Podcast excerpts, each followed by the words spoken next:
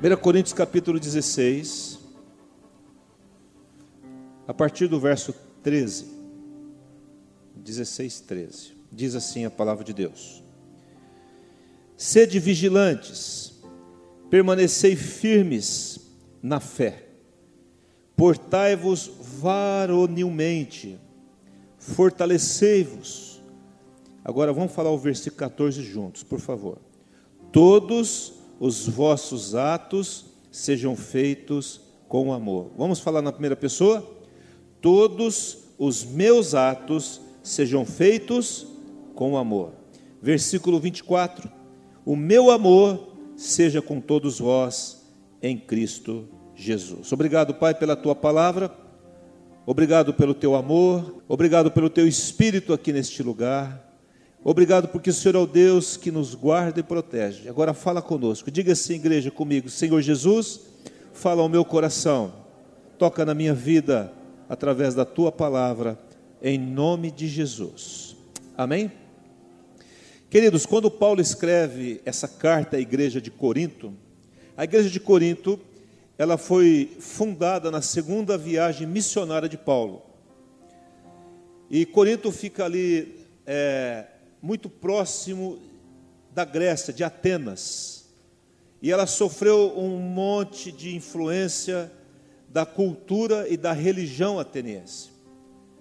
E isso trouxe para essa igreja uma dificuldade muito grande, por quê? Porque havia uma uma estátua, havia uma divindade lá chamada Afrodite. Essa Afrodite, ela muda de nome em alguns lugares, mas é, a marca desse espírito maligno e dessa deusa pagã é que é, a imoralidade deveria e era praticada de uma forma tão libertina e tão fora de qualquer é, prerrogativa que a gente possa imaginar. Então, era a deusa do amor licencioso, de o amor, do amor puramente carnal, humano, emocional e nada mais do que isso. No entanto, havia ali na porta dessa, desse templo dessa deusa milhares de mulheres que eram chamadas de prostitutas cultuais, onde as pessoas iam ali para ter relação com essas mulheres, para ter alguma graça daquela divindade ao ponto dos, é, dos pais, quando a, a menina chegava na idade da puberdade, os pais levavam essas garotas a esse templo para que elas pudessem ter uma relação com um homem lá qualquer, para que dessa forma a família pudesse ser abençoada, porque aquele ato estava sendo dedicado àquela deusa. Era uma coisa terrível. E em alguns aspectos é isso que nós estamos vivendo hoje, né? de uma forma diferente, mas o espírito é o mesmo. Então o céu daquele lugar, ele era totalmente dominado por esse espírito de licenciosidade, de imoralidade, de corrupção, onde esse esse espírito danificava as famílias, danificava as crianças, adolescentes e jovens e eles nasciam marcados, dedicados e consagrados a essa, a essa divindade. E aí a igreja de Jesus chega naquele lugar. Então, aquele amor propagado, que era um amor ah, oferecido a um demônio, a uma entidade maligna, a uma deusa de prazeres. Aí Paulo chega nessa cidade para plantar uma igreja, ele planta a igreja cristã ali, mas aí ele começa a falar de um outro tipo de amor. Não do amor eros, carnal, licencioso, onde você aproveita da pessoa e retira dela e rouba dela tudo aquilo que ela pode dar, depois joga fora. Mas um amor doador, um amor santo, onde ele começa a falar de santidade, pureza, de cuidado um pelo outro, de um amor é, onde a pessoa quer o bem da outra de um amor onde eu, eu divido aquilo que eu tenho e não quero aquilo que você tem. Amém? Não? Esse é o quadro que nós estamos vivendo aqui, e ele termina dizendo: Sede vigilantes, permanecei firmes na fé, portai-vos varonilmente, fortalecei-vos, gente, sejam maduros, sejam firmes na fé, vigiem. E aí ele fala no versículo 14: Todos os vossos atos sejam feitos com amor, ou seja, tudo que você for fazer, se não tiver amor, não faça, porque não vai resolver o problema. Fazer por fazer, fazer por obrigação, fazer para roubar alguma coisa de alguém, fazer porque todo mundo faz. Ele está falando, não, agora a perspectiva é uma outra perspectiva. Ele está falando de um Deus que governa os céus e a terra. Ele apresenta esse Deus que não tem nada a ver com essa entidade mas o Criador de todas as coisas, e que ele se alegra com a santidade, com a pureza, com a relação íntima dentro do casamento, com a fidelidade de marido e mulher, com o respeito dos pais, dos filhos e filhos aos pais. E ele termina no versículo 24, último versículo da carta, ele fala: O meu amor, que é esse amor que eu estou falando, seja com todos vós em Cristo Jesus. Ele está dando aqui para nós algo maravilhoso nesse momento. Inclusive nessa carta de 1 Coríntios, você não precisa abrir, mas eu vou ler aqui uma parte, no capítulo 13, muito conhecido sobre o amor. Ele fala de que há um caminho sobremodo excelente. Foi o, título da mensagem que eu escrevi aí no boletim. Se você não leu, né? Procure ler. Um caminho sobremodo excelente, porque esse caminho é um valor do reino de Deus e é uma coluna do reino de Deus aqui na terra e no reino de Deus celestial. E aí ele fala em 1 Coríntios, ele fala assim: o amor, falando das características do amor, que não é mais um amor que é, tira, arranca alguma coisa de alguém, que não é prazer somente. Ele fala: o amor é paciente, o amor é benigno, o amor não arde em ciúmes, o amor não se ufana, o amor não se ensoberbece, o amor não se conduz inconvenientemente, o amor não procura os seus interesses, mas procura o interesse do outro, o que é bom para você. O amor não se alegra com a injustiça, regozija-se com a verdade. O amor não se exaspera e não se ressente do mal. E ele fala assim: o amor jamais acaba, porque este amor que vocês estão vivendo aí em Corinto é o amor que acaba. É um amor que não perdura. É um amor temporário. É um amor de uma noitada e que no outro dia só vem frustração. É o amor que é, suga tudo que o outro tem, mas não dá nada para ele. Ele está falando agora de um amor onde essas características fazem parte deste amor e que nós queremos viver esse amor. E esse amor está aqui no nosso meio através do Espírito Santo. Você crê nisso? Amém? Não.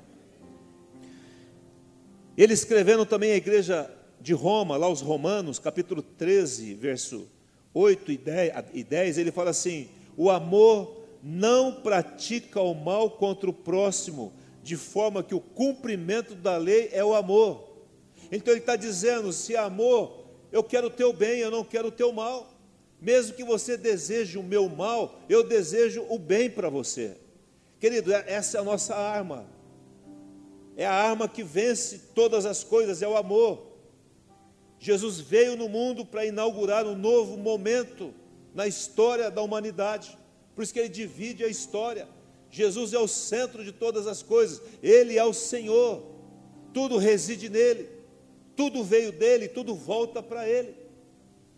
Não há como nós tirarmos Jesus do lugar onde ele está, se removermos um pouquinho para lá ou para cá. Nós perdemos o cristianismo, ele não existe mais. Ele é o centro de todas as coisas. Queridos, dentro dessa situação da igreja, da, da cidade de Corinto, essas coisas começaram a entrar dentro da igreja. E aí ele escreve essa carta, que é uma carta muito dura, depois você lê em casa, 1 Coríntios capítulo 1 e 2 Aí ele repete, depois escreve uma nova carta após essa. E ele está dando aqui uma orientação. Ele está colocando em ordem algumas coisas, porque na igreja ali, a igreja estava com problema de facção, a igreja estava sofrendo dores naquele momento, porque pessoas que se diziam apóstolos, que eram falsos apóstolos, estavam ali dominando a igreja, dividindo a igreja. Então ele coloca em ordem a questão da ceia, que fala como é que deve se fazer a ceia. Então ele ele organiza aquilo que estava se desorganizando e puxa a orelha por amor àquelas pessoas que estavam agindo de forma errada naquele momento. Agora, como viver num mundo como esse? Como viver em Corinto, como viver em Campinas, onde o mundo ele jaz no maligno e o caminho do mundo é o caminho da morte, mas Jesus nos aponta um caminho de vida e como viver abundantemente num lugar tão inóspito como é este mundo. Onde você liga a televisão, onde você vai assistir um filme, você não tem sossego, porque mesmo que você pegue um filme muito simples, tratando de coisas simples, a imoralidade permeia em todos os lugares. Esse espírito de Afrodite está impregnada no mundo. Onde você vai numa Holanda, no país, né? E você vê as mulheres nas vitrines. E não precisa na Holanda, é só você ir aqui no bairro Itatinga e não vá. Porque você vai ver coisas que você não precisa ver. E muito cheio de gente. Né? Mas como vencer o mundo? Como não se deixar contaminar? A pergunta que eu faço: por que, que Satanás na Bíblia ele é visto, ele é tratado e ele é colocado com a figura da serpente. Você já parou para pensar nisso? Por quê? Se existem tantos animais, por que a serpente e não um outro animal? E é interessante que pensando nisso, eu percebi que lá em, em Gênesis capítulo 3, 1, quando Adão e Eva estavam lá no jardim, e aí aparece Satanás na forma de uma serpente. E ela disse assim: a conversa é esta. Não é assim que Deus disse, presta atenção no que eu estou falando aqui.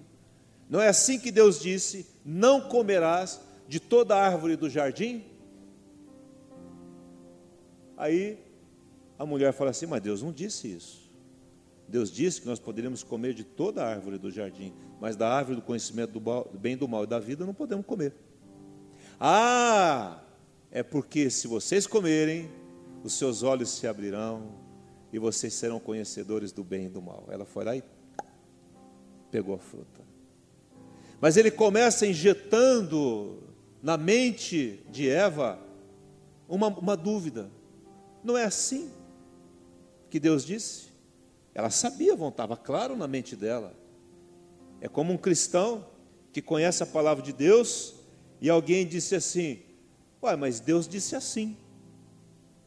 Ele falou assim: Mas eu nunca ouvi isso.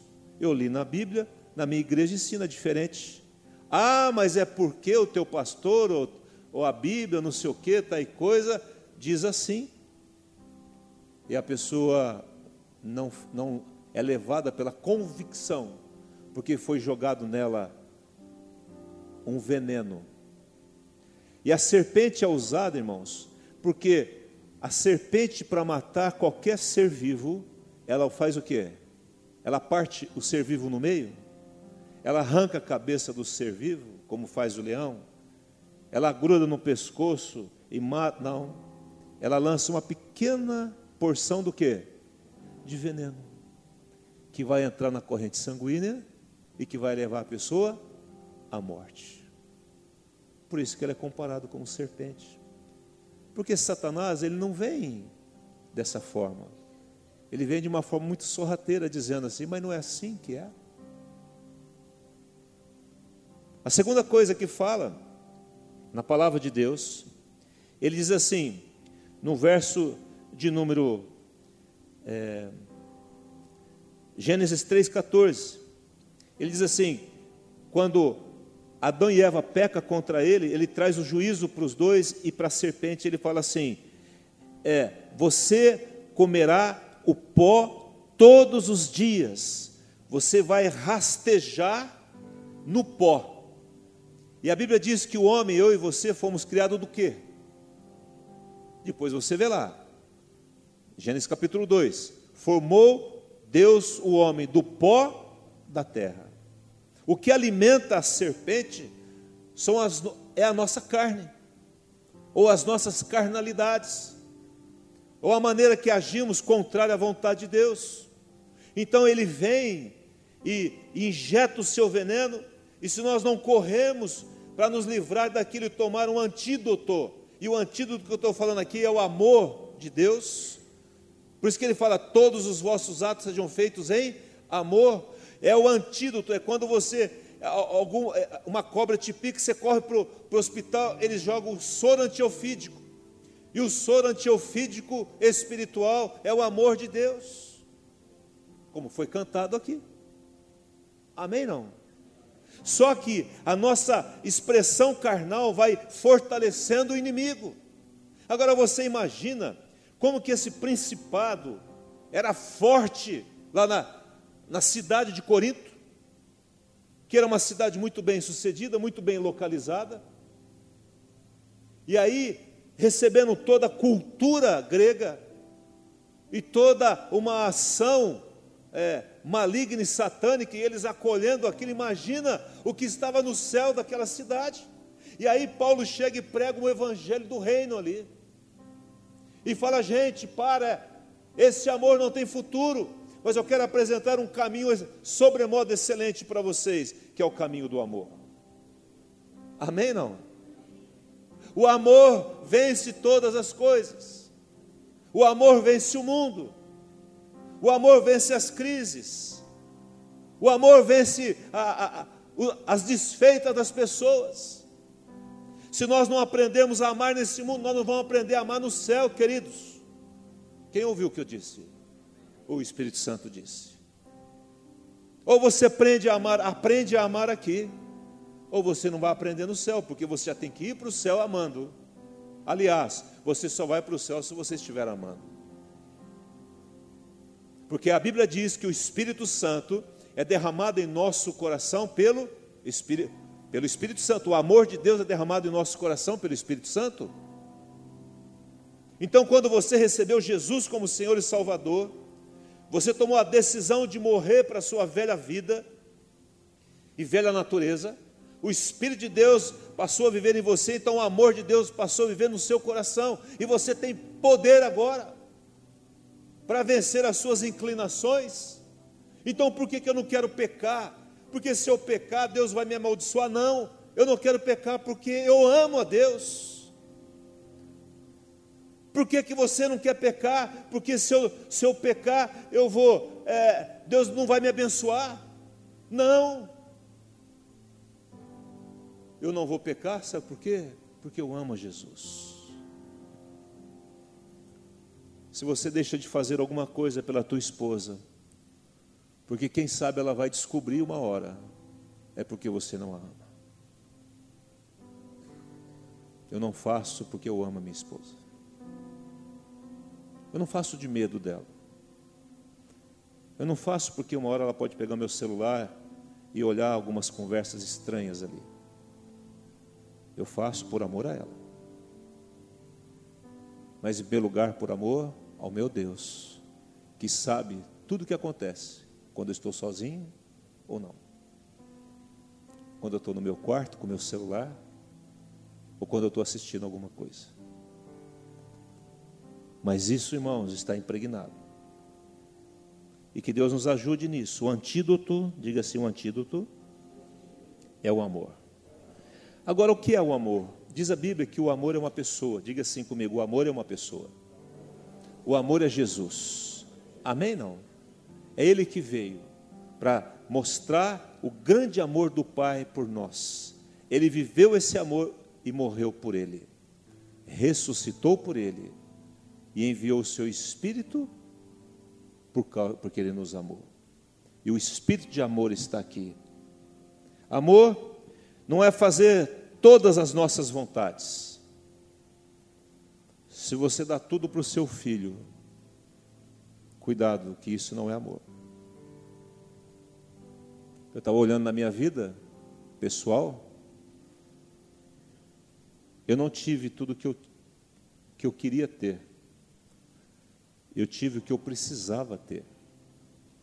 Amém? Não? E muitas vezes a minha querida mãe, ela disse não para mim. E eu fiquei com raiva dela. Quem já teve raiva de pai e mãe aqui? Levanta a mão. Pode levantar a mão, você teve. Porque você quis sair, não deixou. Você quis fazer alguma coisa, ele falou não. Não te dou isso, não te dou aquilo, né? E a gente fica com raiva. Quem aqui na adolescência quis sair de casa, fala assim, eu vou embora dessa casa, não aguento mais essa casa. Né? Quem aqui já disse assim, mãe, também não te amo mais, né? Quem já falou isso, né? Na hora da raiva. Amar, amar não é ter tudo que eu pedi. Amar não é concordar com tudo que eu falo. Ela tem que concordar com Ele, porque senão, isso não é amor. Amém? Não? O amor, queridos, é correção, é disciplina. Mas o amor também é carinho e é afeto. Amém? Não? Mas nós temos um pouquinho de dificuldade de entender que amor também é correção. A minha mãezinha querida tinha lá, quem lembra do ferro antigo? Você tinha uma tomada nele e uma tomada que você colocava na tomada de energia. Então você tirava, colocava o fio de ferro num prego. E o fio de ferro cantou várias vezes aqui, ó. Eu vou embora de casa. Fala, vai. Mas aqui é só não pode fazer isso comigo. Opa, quem paga as tuas contas? É eu, não é eu? Então aqui, minha casa, minhas regras. Se não, pega o rumo, vai se sustentar. Amém? Não? Só que os filhos de hoje, a gente fica, ah, não pode falar assim com ele, porque sabe o que é? Vai ficar depressivo. Ah, não fala assim quando não trata ele assim, irmãos. Eu tinha, se eu for ver na psicologia moderna, eu tinha tudo para ser um cara estragado na vida. Porque o que eu fiz de errado, o que eu apanhei, hum, mas estou vivo aqui, feliz da vida, inteiro. E você está aqui. Ninguém facilitou para mim, não, irmãos. Por isso eu cresci em Deus. Por isso que eu tive que ter a minha experiência com Jesus pessoal. Por isso que eu tive que falar assim: muito obrigado pela minha mãe, porque ela me ajudou a crescer porque ela não me deu tudo o que eu queria ter. Amém? Não? O dia que eu comprei um quichute, irmãos, parecia que eu estava indo para o céu. Porque todos meus amigos tinham quichute, eu não tinha quichute. Andava de botina com sola de pneu de caminhão. Um dia o prego saiu para dentro da botina assim. Eu falei, mãe, acho que tem um prego aqui na minha botina. Ela falou assim: cuidado para não rasgar a meia. Podia morrer de tétano, mas a meia não podia rasgar. Irmãos, e amo minha mãe. Ai, tem que fazer isso para o menino porque ele não vai me amar. Deixa ele com Deus. Amor é disciplina, é correção, porque Deus disciplina o filho que ama. Se você não é disciplinado por Deus, então você não é filho de Deus, é bastardo, é filho do outro. Amém? Não? Mas eu quero falar nessa noite sobre um grande valor aqui. Nós estamos falando sobre os valores do reino de Deus. Esse é o tema desses últimos dias aqui do ano. E eu quero falar algo que para mim é central no reino de Deus. É central aqui na terra e ele vai continuar na eternidade, porque isso que eu vou falar não é apenas uma palavra, é uma pessoa também. Amém? Não? Abra comigo a sua Bíblia, capítulo 5 aqui de 1 Coríntios. Você já está em 1 Coríntios, né? Capítulo 5, no verso de número 6. Quem está comigo aí, diga amém. Diz assim: Posso ler? Vê comigo o versículo 1, antes do 6.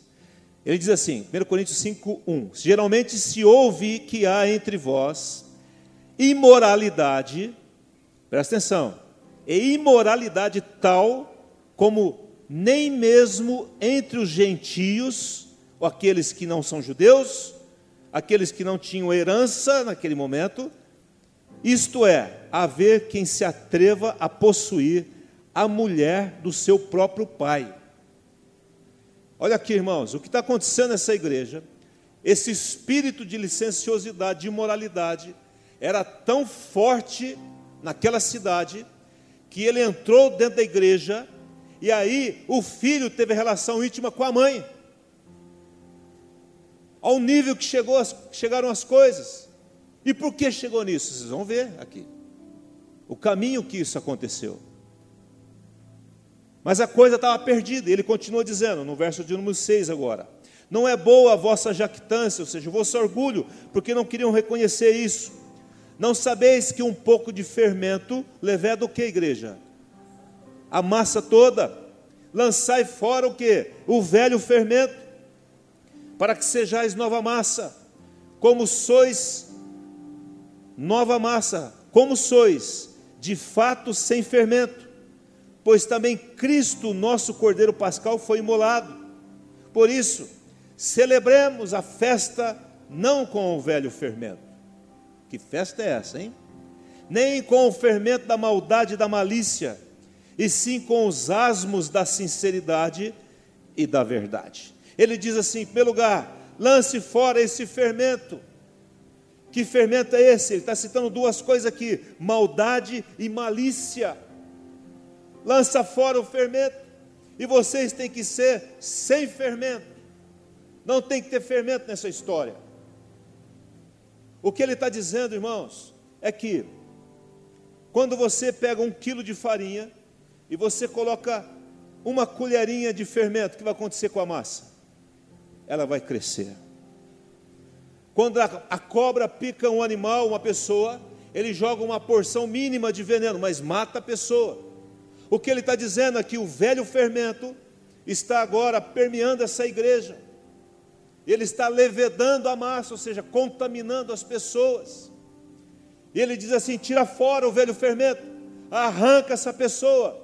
Se ela não se arrepender, tira fora, porque ela vai contaminar toda a massa toda a igreja. E aí não vai ter solução para ela. Mas ele continua dizendo: Olha, gente, vocês são sem, de fato sem fermento. Porque também Cristo, nosso Cordeiro Pascal, Cordeiro Pascal, foi imolado. Ele diz assim: E sim com os asmos da sinceridade e da verdade. Quando ele fala asmos aí, ele está falando do pão sem fermento. Ele está se referindo ao povo de Israel quando saiu do Egito. Ele falou: prepare, prepare um cabrito para cada família, passa o, o, o sangue nas, na verga das portas, porque o anjo da morte vai passar, vai matar todo mundo, e vocês fiquem preparados, sandália nos pés, bordão na mão, faça pães, pães asmos, sem fermento. Esse pãozinho que você acabou de tomar aqui nessa ceia é sem fermento, é um pão asmo. Né? Nós quisemos fazer assim. Não tem problema comer outro tipo de pão, mas ele tem um significado. Ele está dizendo que Satanás, ele vagarosamente, ele vai penetrando nas entranhas da nossa vida, ele lança o, o, o, algo na nossa mente, como lançou na mente de Eva, e ela caiu ali no conto do inimigo, e aí ela estragou todo um plano de Deus. E aí Jesus tem que vir para recuperar aquilo que Adão e Eva havia entregado nas mãos de Satanás. Ele tá, então ele está dizendo: lembre-se lá, quando vocês saíram do Egito, vocês comeram pães asmos. E ele fala, Cristo, o nosso cordeiro, o que? Pascal. Ele está se referindo que aquilo que eles comeram, aquele cordeiro que eles comeram, significava o Cristo que iria morrer para solucionar esse problema de contaminação. Então, como viver nesse mundo? Então, ele está dizendo aqui duas coisas: os asmos dá, ou seja, o pão sem fermento dá sinceridade e da verdade. E eu digo para vocês que esse elemento central, que deve estar na nossa vida, que esse pilar, essa coluna, que deve existir no nosso relacionamento, presta atenção aqui, no meu relacionamento com você e com Deus, e sem isso, o nosso relacionamento, ele está comprometido. Se não houver isso, que chama-se verdade. Se não houver verdade, o relacionamento entre marido e mulher, ele está comprometido. Se não houver verdade, o relacionamento entre amigos está comprometido. Por isso que você que um dia foi traído por um amigo, você viu o quanto que você sofreu. E o quanto que demorou para você administrar aquilo. E quem sabe está sofrendo até hoje. Porque você não esperava aquilo. Porque não houve o quê? Verdade. Você não se relaciona com Deus a não ser através da verdade. Amém não? Quem entende isso? O Espírito de Deus, ele está falando conosco, está falando com você. E ele diz em Efésios capítulo 4, 15, ele fala assim: segundo a verdade em amor, a verdade que é um pilar, uma coluna nos nossos relacionamentos, mas que deve ser vivida em amor. Diga assim comigo, igreja: verdade em amor. Cresçamos em tudo naquele que é o cabeça, Cristo. A verdade é um valor fundamental para nós, para o nosso relacionamento, para a nossa paz, para a nossa alegria, para o nosso descanso. Tem gente que não vive, é crente e não vive uma vida abundante aqui porque não tem compromisso com a verdade. E a verdade ou a mentira rouba dessa pessoa e suga dela toda a sua energia. E a mentira é esse veneno é esse fermento que entrou na vida daquela pessoa e está gradativamente tomando conta dela. Certa vez, um homem me confessou que havia traído a sua esposa. Eu falei, vai lá e confessa para ela. Se eu fizer isso, meu casamento acaba. Eu falei, vai acabar de todo jeito, então. Porque se você não contar, vai acabar da mesma forma. Sabe por quê? Porque a Bíblia diz que nada é encoberto que não seja o quê? revelado, nem escondido, oculto, que não vai aparecer. Vocês estão vendo na política brasileira como as coisas estão aparecendo? Irmãos, isso é a ponta de um iceberg. Se você for ver tudo que está aí, você morre doido, você enlouquece. Esses dias, semana vendo mais uma operação da Polícia Federal, um nome que eu não me lembro lá, mais uma prendeu uma cacetada de gente, porque em todo lugar todo lugar tem mentira. Tem mentira. Tem mentira. Tem mentira, mentira, mentira. Engano, falcatrua. Mas elas começam a aparecer. Lá em Números diz assim: que um dia a verdade ela te encontra. Ele fala assim: o, o pecado uma hora te encontra. Você, pode, você faz, mas uma hora você, ela, ele vai te encontrar, uma hora ou outra. É muito sério isso. Diz a Bíblia, João capítulo 14, 32, eu, Jesus falando, eu sou o caminho, o que? A verdade e a vida. Olha, presta aqui atenção. Ele fala, eu sou o caminho, a verdade e a vida. Ninguém vem ao Pai senão por mim.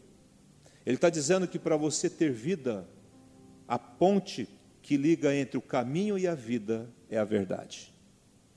Sem verdade, não há vida. Não há vida sem verdade. Vida abundante é impossível existir sem a verdade. Então, a verdade é uma pessoa. Jesus fala: Eu sou. Jesus é o amor de Deus aqui na terra, que morreu, ressuscitou, enviou o seu espírito de amor e ele está aqui. Mas Jesus também é a verdade. A verdade tem nome e a verdade é Jesus. E Jesus só pode estar conosco se houver verdade em nós se andarmos na verdade e se vivermos a verdade. João 8,32 diz assim: Conhecereis a verdade. Quem é a verdade? E ela vos libertará. A verdade liberta, a mentira aprisiona, o engano aprisiona. Há muitos crentes aprisionados, amarrados, com medo de serem descobertos. Mas a verdade, eu posso dormir, deitar com a minha cabeça no meu travesseiro, e descansar, porque eu não tenho medo de ser descoberto. Amém? Não? Quem entende isso? A verdade fala de confissão. Então eu fiz, antes que me descubra, eu confesso. me perdoa, eu errei. E nós pecamos, irmãos. E nós temos que ser humildes para pedir perdão e, e reconhecer o nosso pecado. A verdade fala da não omissão. Eu não, eu não estou contando um caso omitindo outro. Mas, pastor, se eu falar, vai magoar. Mas a Bíblia diz que, aliás, são as feridas feitas por aquele que ama, e quem ama fala a verdade. Mas tem que falar a verdade em amor. Verdade em amor. Não é a, a verdade, ela não é dura, irmãos, quando ela é dita em amor.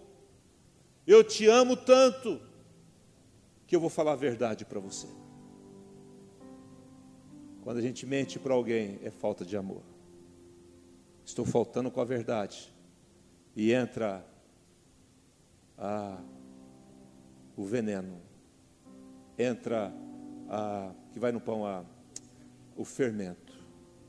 E se nós não cuidarmos, esse fermento vai levedar a massa e vai nos distanciar de Deus. No capítulo 44 aí de João 8, onde ele fala que, Jesus, conhecereis a verdade, a verdade vos libertará, ele fala sobre o, o diabo, que falando que ele é homicida desde o início e nele não há verdade, porque ele é o pai da mentira. Jesus governa a verdade. Satanás é o pai da mentira. Ele governa a mentira. Ele administra a mentira. Mas Jesus administra a verdade. Nós vamos ficar do lado de quem? E às vezes é duro, irmãos, você chegar e confessar. Sabe como que uma das coisas que me ajudou a, a parar de mentir? Porque quem já mentiu aqui alguma vez? Uma vez na vida? Levanta a mão. Quem não mentiu? O problema, irmãos, a mentira é um problema. Pior do que a mentira é viver na mentira. Porque viver na mentira, isso vai proibir que você entre no céu. Porque o céu é de verdade. Quem assistiu o filme, né? O céu é de verdade. Amém? Não? Então ele está dizendo que quando eu confesso, eu me livro da, da mentira e entro na verdade. E eu, eu, dessa forma eu alcanço graça diante de Deus. Então, como é que eu venci a mentira? Estava falando. Eu falei, Deus, de vez em quando eu estou falando umas mentiras, como que eu faço? Ele falou assim: quando você mentir, volta e fala para a pessoa que você mentiu para ela. Eita, nós, hein? E eu comecei a fazer isso. E graças a Deus eu me livrei da mentira. Porque eu passei muita vergonha chegando para a pessoa, você, eu contei aquilo para você, mas na verdade eu aumentei isso deixei de falar aquilo, ou aquilo não era bem dessa forma. Só que eu não quis te ofender. Por isso que eu dei uma ajeitada no, no caso. Eu quero te pedir perdão, eu menti para você. A pessoa, ah, mas se eu falar que eu menti, eu vou perder um amigo. É melhor você falar a verdade e perder um amigo do que ter um amigo na mentira. Quem está entendendo isso? É duro, né? É duro ouvir uma mensagem assim. Mas, irmãos, isso é um, um valor do reino de Deus, que se nós desprezarmos, nós vamos viver uma vida miserável nessa terra, de medo que as pessoas descubram alguma coisa. Terrível isso, né? Diz, diz Provérbios 13, 5, Deus falando, eu abomino e detesto a mentira. Provérbios 38 diz: Afasta de mim né? Salomão falando: Afasta de mim a falsidade e a mentira, Senhor, afasta de mim, por favor. Apocalipse 22, 15, 21, 8 fala: Fora fica os mentirosos. Deus não se compraz com a mentira. Deus é o nosso Deus de verdade e Ele não vai estar conosco se nós continuarmos vivendo e falando na mentira. Agora eu quero continuar e vou encerrar daqui a pouquinho. A verdade, ela pode ser expressa de duas formas. Tá bom, entendi a verdade. Jesus é verdade, eu tenho que ser verdadeiro. Mas como que essa verdade se expressa? Abra aí comigo 2 Coríntios capítulo 7, um pouquinho para frente aí. Em primeiro lugar, a verdade, no meu entendimento, ela se manifesta de duas formas. Ela se manifesta de forma exterior e de forma interior. Então, 2 Coríntios 7, 4 diz assim: Muito grande é a minha o que, igreja? Hã? Franqueza. O que mais? Muito grande é a minha franqueza para convosco, e muito me glorio por vossa causa. Sinto-me grandemente confortado e transbordante de júbilo em toda a vossa tribulação. Imagina, está feliz porque o outro está sendo tribulado. Mas porque a verdade agora está limpando aquele povo. E quando a verdade vem para fazer a faxina na nossa vida, há tribulação sim. Amém? Não.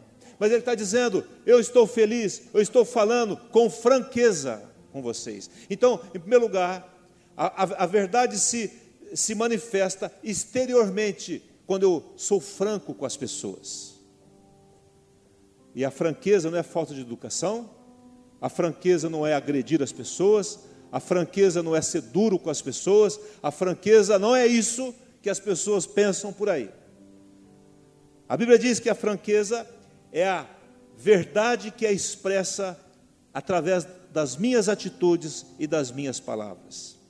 Fran... Quando eu falo de franqueza, eu falo de coragem, eu falo de sem ambiguidade, de ser coisas diferentes, duplas, de duplicidade. Fala de ser direto, firme, fala de ser sem rodeios. Infelizmente, nós não gostamos de ouvir a verdade às vezes. Preferimos viver numa fantasia de mentiras mas é muito bom a verdade. Quem concorda comigo? A verdade, ela dói em nós quando ela é, ela é falada de forma dura, sem compaixão e sem amor. Mas quando você pega uma pessoa e fala assim: Olha, Jesus te ama muito e eu te amo, e eu vou falar uma verdade para você. Posso falar? Se você tem coragem de chegar para sua esposa, para o seu esposo, para os seus filhos e falar assim: Fala para mim o que você pensa de mim. Mas fala. Mas por favor, fale com amor. Senão você vai arrebentar comigo. Só que a gente não faz isso. Porque nós fugimos da verdade. Porque nós gostamos, me parece, de viver num mundo paralelo. Num mundo de fantasias. No achômetro.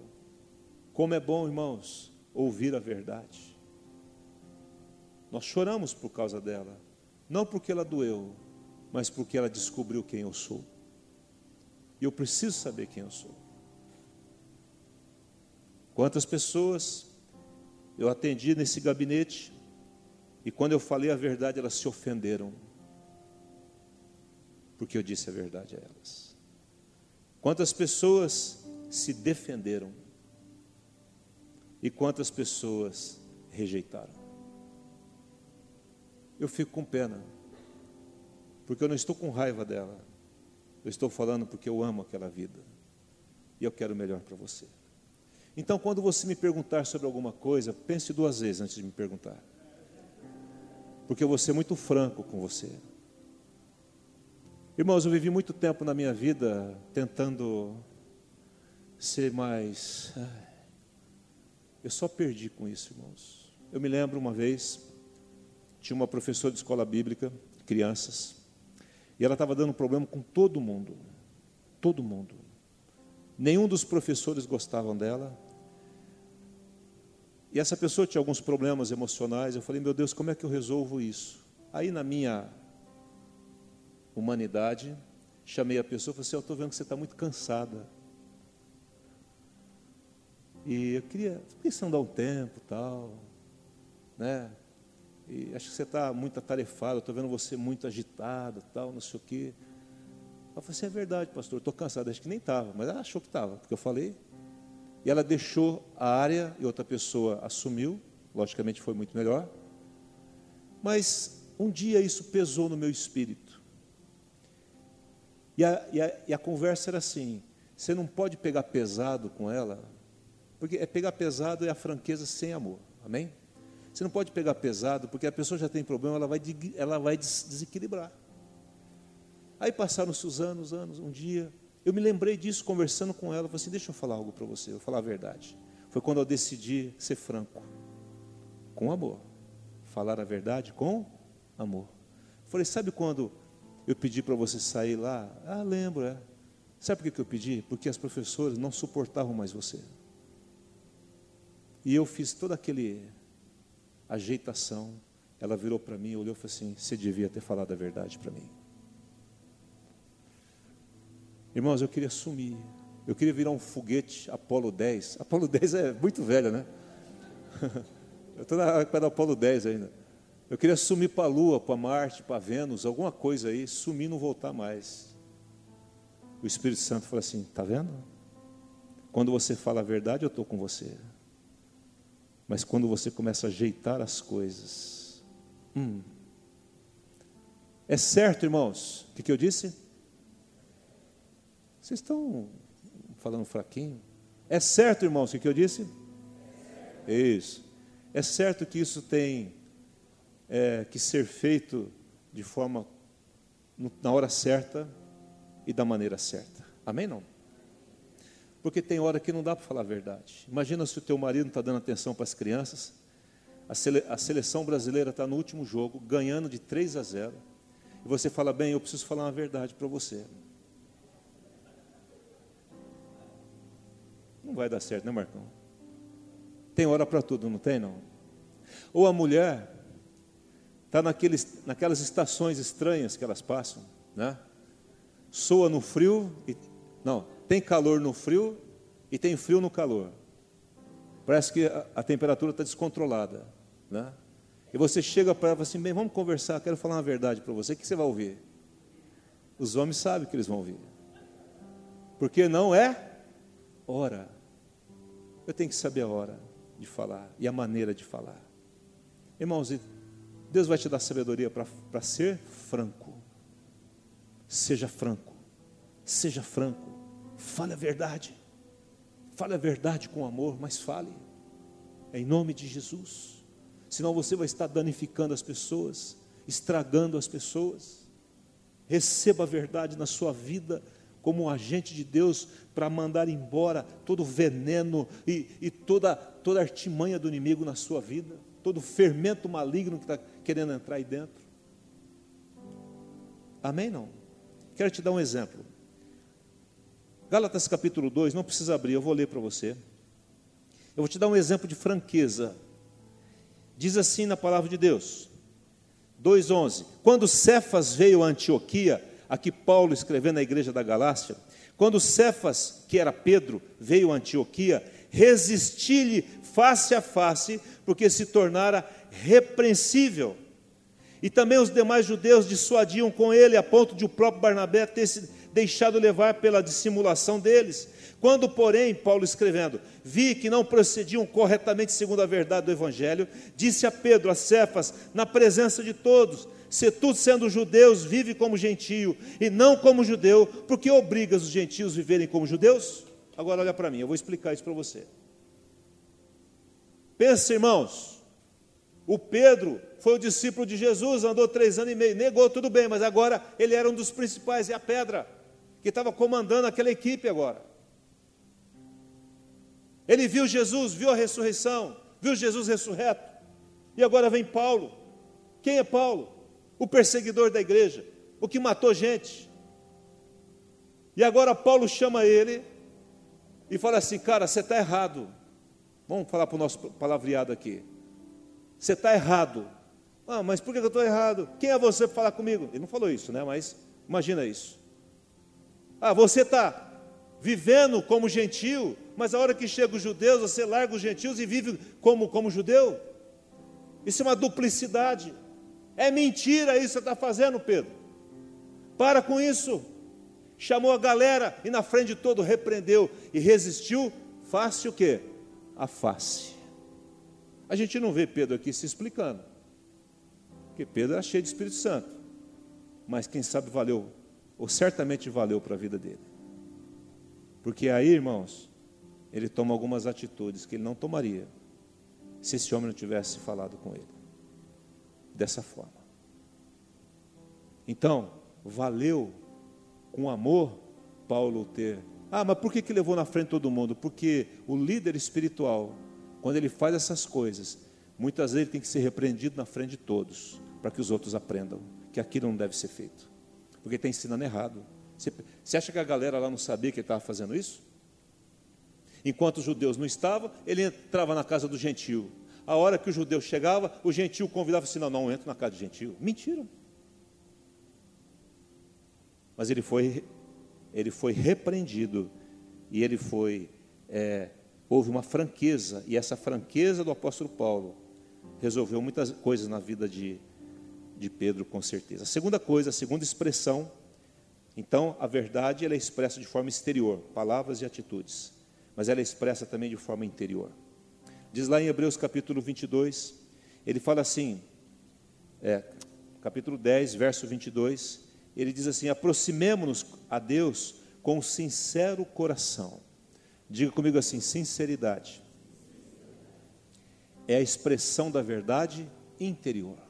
Fala do meu interior.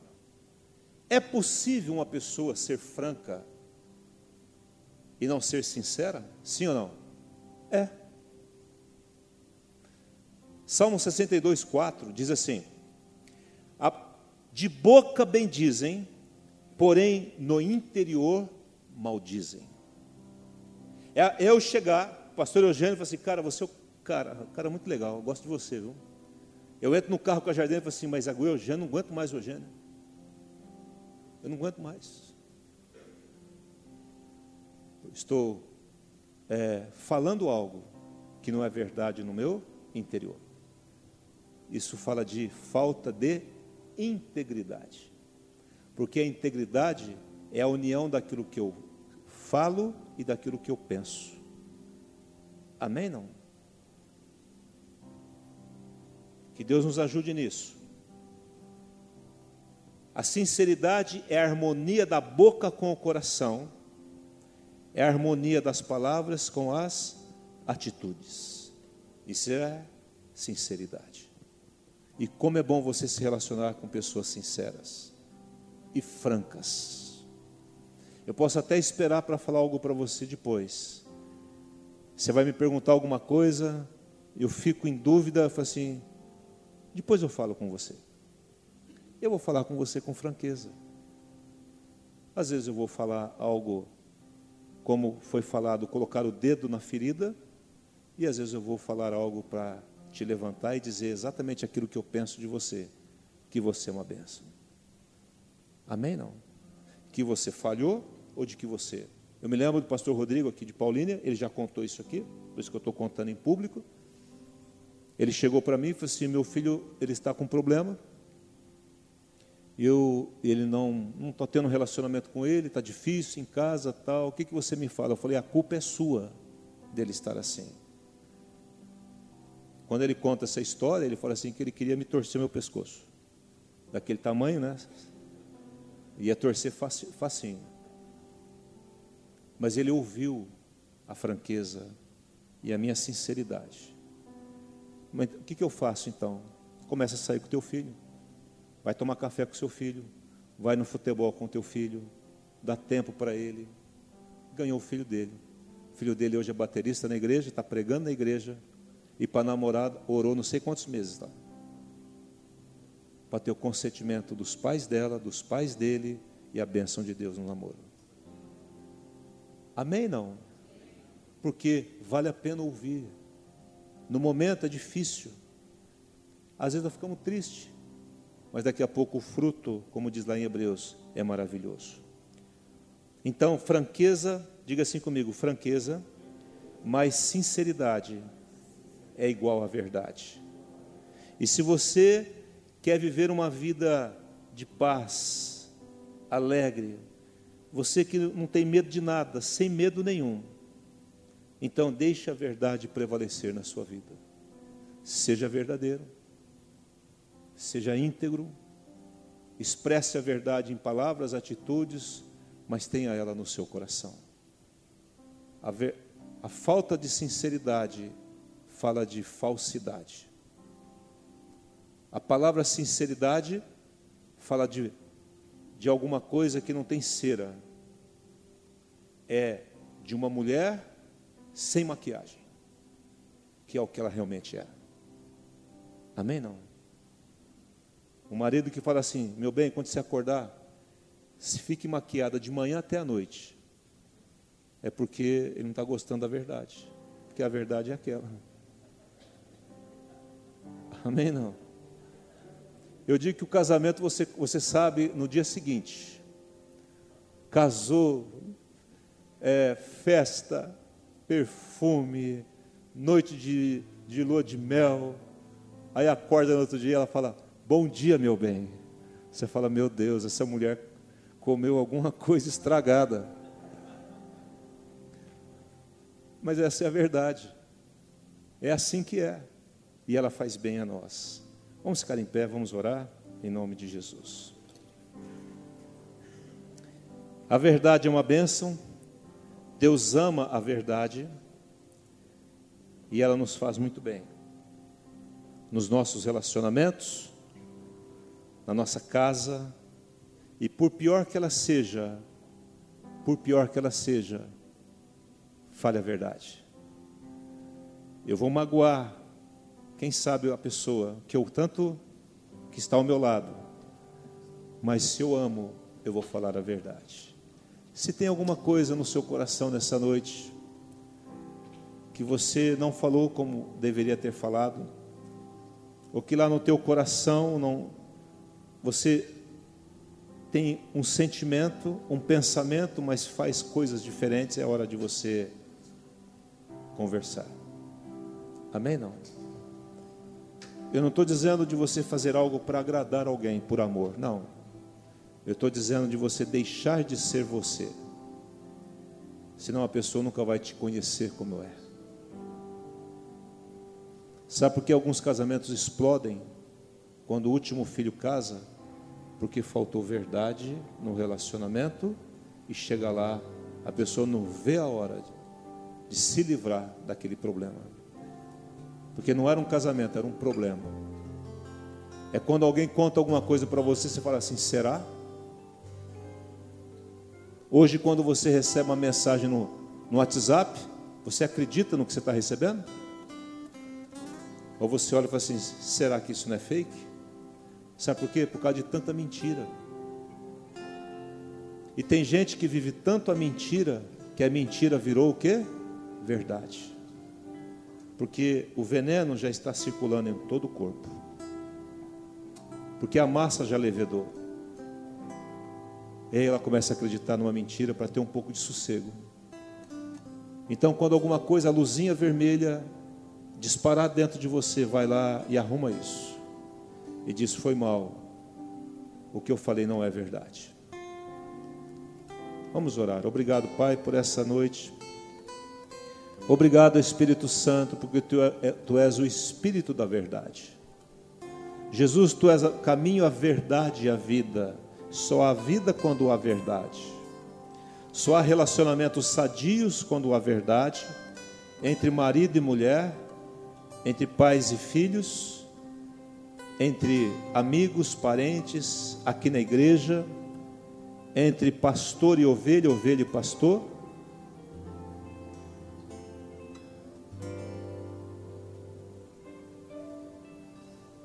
Não espere ser descoberto, fale antes de ser descoberto. Fale a verdade. Com amor, mas fale. Eu me lembro de um jovem que havia cometido um pecado e eu pergunto muito francamente, irmãos, aprendi isso com Jesus. Eu falei, você fez isso? Ele disse, não fiz. Eu falei, eu estou perguntando em nome de Jesus se você fez. Ele disse, eu não fiz. E eu sabia que ele havia feito. Eu falei, tá bom, meu irmão, vamos orar então. Demorou uma semana, ele voltou todo arrebentado.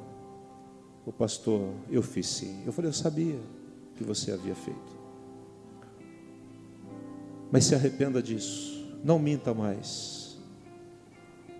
Não adianta você não vai ter vida de sossego enquanto você guardar essa mentira dentro de você.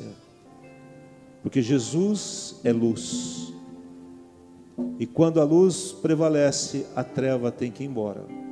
As trevas têm que ir embora. Então nessa noite eu quero declarar a luz da verdade, entrando em cada coração para que possamos nos relacionar com Deus na base da verdade. Franqueza e sinceridade são expressões da verdade. Deus ama a verdade. Deus ama a verdade, a luz. Ele habita nela. E ele desfaz as trevas. Aleluia.